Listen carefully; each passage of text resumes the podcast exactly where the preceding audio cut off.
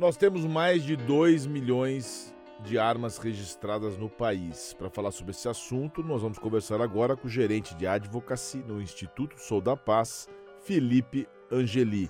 Bom dia, Felipe. Tudo bem? Obrigado por nos atender. Bom dia, CG. Bom dia a todas e todos os ouvintes. Felipe, já entrando né, no âmago da questão, na sua opinião, armar a população aumenta a segurança?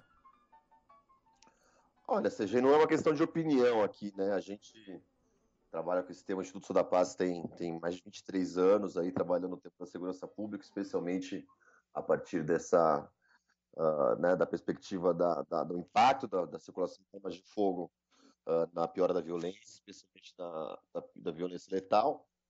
Isso não é uma questão de, de opinião, não, não é uma questão ideológica, é uma questão de consenso científico nacional e internacional, é uma questão de se pensar políticas públicas a partir das melhores evidências, e as evidências são unânimes em apontar o efeito negativo da maior circulação de armas de fogo na violência, como eu disse, especialmente a violência letal. Uh, obviamente que você sempre tem outros elementos que vão influenciar, né, a desigualdade social, o índice de a educação, as, as, né, as possibilidades, né, as chances de você ascender uh, socialmente a partir do, do trabalho, uh, a, né, o envelhecimento da população, são vários elementos que têm uma influência criminógena, né, uma influência no crime, mas dentre esses elementos a, circulação de armas de fogo é das, é das mais relevantes, como eu disse, não trata de opinião, são fatos. Tá, então no seu, no seu, na sua, no seu parecer, né, na sua visão. É uma ideia já simplória, né? Porque o Estatuto do Desarmamento não é uma questão binária, ter acesso ou não ter acesso a armas, poder ter armas ou não poder ter armas. O Estatuto do Desarmamento uh, é a lei de 2003 que cria toda a política nacional de controle de armas e munições. Uh, isso quer dizer não só as possibilidades em que são permitidas a cidadãos comuns e outras categorias específicas, como policiais, por exemplo, como caçadores, atiradores, colecionadores, são os CACs, uh, como essas pessoas comuns, ou policiais, ou esses outros segmentos, uh, podem ter acesso a armas de fogo. Que tipos de armas de fogo? Se armas, uh, se revólveres, se armas portáteis, né? E que tipo de circulação, se elas podem ser automáticas, semiautomáticas, quantas armas, quantas munições, que tipo de munição. Uh, arma, o armamento é um instrumento industrial, por óbvio, então você tem uma série de uh, aspectos tecnológicos, miras a lasers, uh, instrumentos óticos de pontaria, silenciadores, ou seja, não se trata de você somente, às vezes as pessoas elas isso de uma forma binária, né? Sou a favor da arma, sou, sou contra armas. Uh, em que sentido? Você é a favor do porte de armas? Você é a favor do porte de fuzis? Você é a favor que o, cidadão possa ter 30 fuzis? É, é, disso que se trata. Não é uma questão apenas binária. E óbvio que o Brasil é um país imenso, diverso. Uma coisa é você ter uma arma para sua proteção na sua fazenda, no interior do Mato Grosso do Sul, por exemplo, em que o município mais próximo está a 500 quilômetros de distância. Uh, região norte do Brasil, enfim. Outra coisa é você está aportando uma arma no metrô da Sé às seis da tarde na cidade de São Paulo, ou na Central do Brasil às seis da tarde no Rio de Janeiro, ou no centro de Belo Horizonte, ou qualquer coisa do gênero. Então é preciso também entender que quando a gente fala da, do estado de armamento, não é. E isso, muitos dos, né, da, da, dos campos armamentistas que tentam enganar a população, vamos ser bem claro aqui tratam isso como uma questão simples e binária, ligada à liberdade do indivíduo ou ao direito sagrado de se defender sua família, uh, que na verdade é algo muito mais complexo do que isso. E algo muito mais complexo do que isso que gera morte de pessoas, e especialmente na sociedade, pessoas pretas, negras, pobres, periféricas, que é a maior parte mulheres, muitas vezes, né, vítimas de feminicídio, uh, muitas vezes de pessoas próximas, de companheiros ou de pessoas da sua própria família. É, essas são as vítimas desse tipo de argumento falacioso e que, ao fim, só tem um único interesse, que é o um interesse comercial. Estou falando de uma indústria e uma indústria que movimenta bilhões de dólares. Aí. Essa facilitação do acesso às armas de fogo, como é que os grupos criminosos enxergam isso? Porque a grande temática foi essa que você mencionou agora que a pessoa armada ela colocaria medo no bandido. Como é que, o, como é que os grupos criminosos eles se beneficiam, eles ficam um pouco mais receosos? Como é que é isso? Eles veem isso com alegria, porque na verdade o que se instalou foi um grande supermercado para criminosos decidir de obter armas de fogo. Como a gente alertou muitas vezes, não só nós, profissionais que trabalham nesse campo há muito tempo, uh, e isso, de novo, não é opinião, é com base em pesquisa, com base em estudo, com base nas melhores evidências técnicas e científicas, uh, você criou, com o aumento da circulação, aumentou o mercado ilegal, o mercado paralelo de, de, de, de, circulação de armas, especialmente armas que antigamente não circulavam tanto no Brasil, como esses fuzis, como essas armas semiautomáticas, armas de repetição, essas armas de guerra, uh, que não cabem numa sociedade uh, que não esteja em guerra. Uh, justamente, a gente cada vez tem mais notícias desses CACs, caçadores, atiradores, colecionadores, que acabam sendo registrados como laranjas, e fornecendo armas ao PCC, ao Comando Vermelho. Dez, uh, há 10 dias atrás, a Polícia de São Paulo, a Polícia Civil de São Paulo, identificou em investigações líderes do PCC procurando laranjas entre seus familiares para se registrar como CACs, porque no mercado legal o fuzil é muito mais barato. O fuzil que esses CACs hoje conseguem comprar é a partir de 20, 25 mil reais. Antigamente, no mercado ilegal, eles compravam uh, por volta de 50, 60 mil reais. Ou seja, a política de do governo uh, atual, e é preciso ser claro, não se trata de um posicionamento teológico, favorece o crime. Em relação à política de armas, ou a desmontar, o desmonte da política de armas, favorece o PCC, favorece o Comando Vermelho, favorece o garimpeiro ilegal, que, veja, o atroz caso né, do, do, indigenista Bruno, do jornalista Dom, agora, que chocou o Brasil e o mundo na Amazônia, que se liga a todas as questões uh, né, que a gente vem uh, mencionando sobre o impacto né, no meio ambiente da Amazônia, a questão do garimpo, a política de extermínio de indígenas do atual governo, foi, segundo notícias da Polícia Federal, eles foram mortos com armas de caça. Caça essa que foi extremamente incentivada pelo atual governo. Inclusive, um dos grupos mais beneficiados nessa política são CACs, como eu disse, caçadores, atiradores, colecionadores.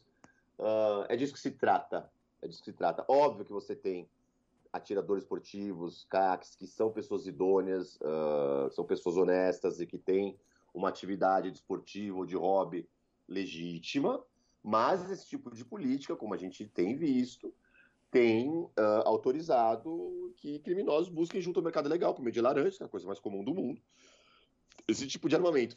E sobre a. Desculpa, Sergei, sobre a sua pergunta se isso gera algum receio em criminosos. É. Eu acho que se a arma de fogo gerasse receio em criminosos, eles não roubariam carros fortes, né? Eles sabem que as pessoas estão lá dentro armadas. Elas não entrariam numa cidade como Garalpava, no Paraná, uh, tocando aquele terror que a gente viu, então, é. vários desses outros uh, ocorrências que se chama aí de novo cangaço.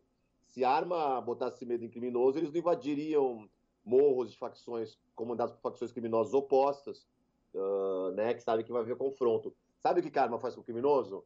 somente uma coisa, fazer ele se armar mais. Inclusive, isso vem ao encontro. É, às, às 9 horas e 20 minutos, nós estamos ao vivo com o Felipe Angeli, que é gerente de advocacy do Instituto Sou da Paz, viu, Felipe? A nossa produção passou agora para nós. Acabou de ser uma quadrilha atacou um caminhão com carga de arsenal que, e levou 50 armas em rodovia, aqui em Sorocaba, na região de Jundiaí. E um dos dados que, para quem trabalha na área criminal conhece, arma é, é algo muito valioso. Muitas pessoas são roubadas e os bandidos levam as armas dela, não é isso? Justamente, a arma é um, a arma é um, é um instrumento. Enfim, na verdade, é, é, é, isso, né? A gente tem um instrumento que tem um valor e uma liquidez, né? Numa, uma, uma, né? uma, capacidade de monetização basicamente uh, imediata no mercado ilegal. Uh, infelizmente, a gente sabe que uma das maiores fontes de renda uh, para policiais corruptos no Brasil é o mercado ilegal de, de, armas de fogo.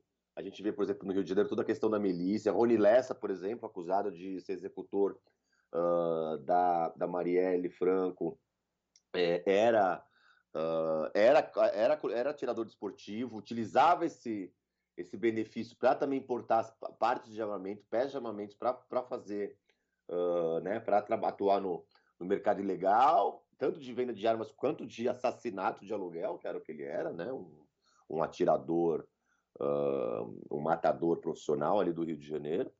E, e justamente a gente está falando de um mercado que beneficia criminosos e que, de alguma forma, é de interesse direto da família Bolsonaro. Felipe, uma última pergunta para a gente é, concluir aqui a nossa entrevista. A, o Instituto Sol da Paz é responsável por influências, estratégias de mobilização, elaboração de recomendações políticas públicas de segurança. É, eu participei do projeto da unificação das polícias, que traz aí uma, uma nova visão, alternativas à situação de violência vivida no Brasil, porque, afinal de contas, a gente entende que passa pela estruturação das polícias. Quais são as, a, as políticas públicas que o Instituto Sou da Paz que você pode passar para a gente como experiência positiva para a gente trabalhar no futuro para melhorar a violência no Brasil? Bom, sem dúvida, as políticas modernas, responsáveis de controle de armas e munições são fundamentais. A questão do rastreamento das armas de fogo, uh, né, do, do, do, do, rastreamento de, de munições, investimento em tecnologia, foco também, né? Você tem toda uma série de crimes, mas também na política pública de combate, de prevenção à violência, ter, eleger prioridades e eleger prioridades entre aqueles crimes dos mais sérios, e dentre os mais sérios, os crimes contra a vida, uh, né, foco em homicídios, criar uh, um indicador nacional de esclarecimento de homicídios. A gente nem se sabe quantos homicídios que acontecem, acontecem muitos no Brasil, uh, são finalmente esclarecidos, quantos desses homicídios geram denúncias criminais, trazendo de alguma forma justiça para os mortos e para os familiares dos mortos. obviamente, como você mencionou, um uma reforma das polícias que, a, que, as torne mais profissionais, mais eficientes, uh, mais técnicas, investimento em tecnologia, investimento em perícia. Uh, e, obviamente, não se trata apenas de, de polícia e segurança pública.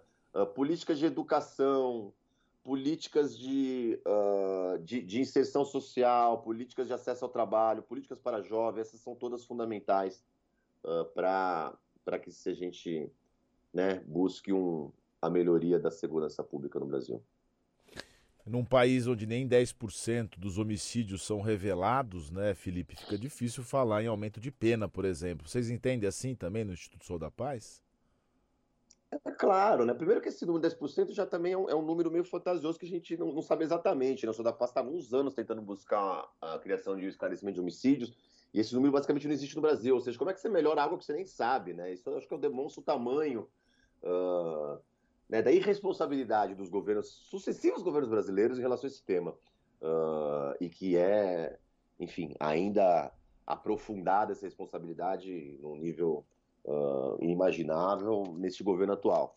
Uh, exatamente. A, a, gente tem um. Né, e, e, outro fetiche também que só contribui para pior da situação e não para melhoria é justamente essa, essa obsessão por um, por um populismo penal que é ineficiente, né? A gente vê, uh, a gente ao longo dos últimos anos tentou resolver esse problema da violência com o endurecimento da lei penal, uh, cujo resultado foi um aumento, da, uma explosão da população carcerária, com o resultado que foi só a piora do modelo, porque a partir dessa explosão da população carcerária, você teve uma explosão na criação de facções criminosas. Se há 20 anos você tinha umas cinco, seis facções criminosas no Brasil. Hoje você tem mais de 100 em todas as regiões do, do Brasil, coisa que não havia.